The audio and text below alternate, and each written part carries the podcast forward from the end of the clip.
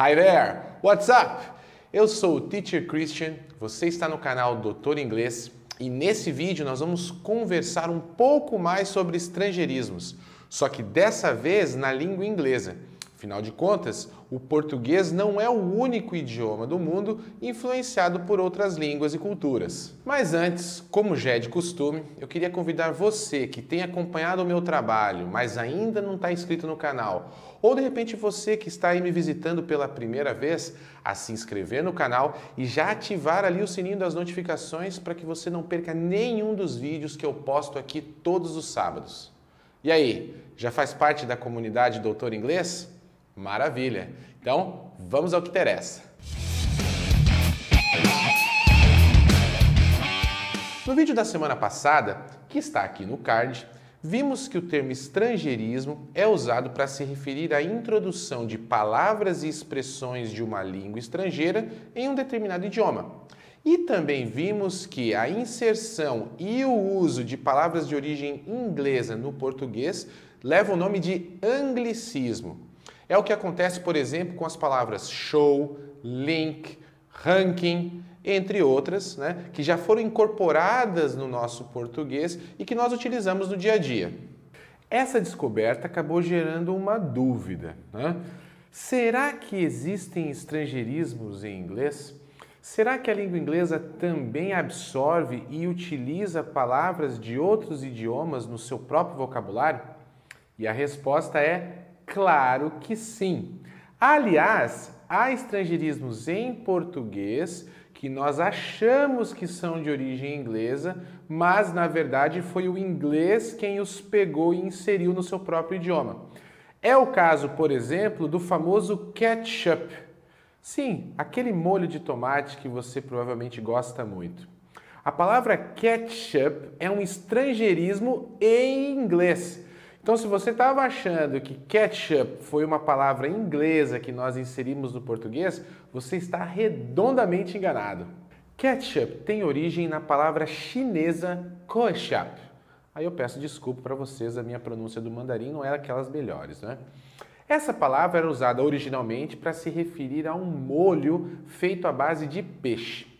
Por volta de 1600, a língua inglesa tomou emprestada essa palavra e começou a utilizá-la para falar de molhos feitos à base de pepino, cogumelos, nozes e, pasmem, tomate.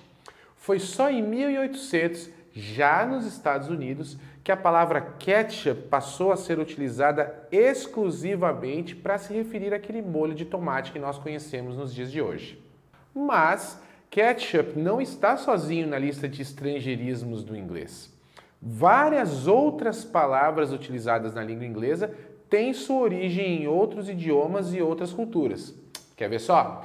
Do alemão, por exemplo, podemos citar as palavras blitz, hamburger e kindergarten. Do árabe, podemos dizer aí as palavras álgebra, zero e sofa. Já do espanhol, podemos citar as palavras vanilla, cigar e hurricane. Quando falamos do francês, então, a lista é bem longa. Mas aqui a gente vai se ater às palavras resume, entrepreneur e massage. Isso sem contar os karaokes e animes dos japoneses, tão famosos hoje em dia. E se você acha que o português não está nessa relação, está enganado mais uma vez. Nossa língua está presente no inglês com palavras como mosquito e albino, por exemplo. Muito legal, não é mesmo?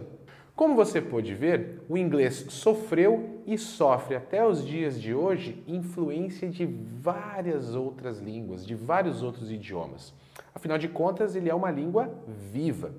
Por isso, conhecê-lo melhor também é uma oportunidade para você aprender um pouco mais sobre outras culturas e outros povos. E aí, o que você achou desse vídeo? Conta para mim aqui nos comentários. Aliás, vamos fazer uma coisa um pouquinho diferente dessa vez. Eu quero descobrir quem está assistindo os meus vídeos até o final. Então presta atenção.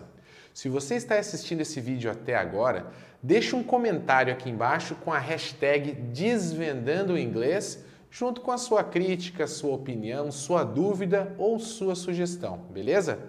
Aproveita também para já deixar aquele like bacana e compartilhar esse vídeo aí com os seus amigos. O seu apoio é fundamental para que esse conteúdo chegue ao máximo de pessoas possível, beleza?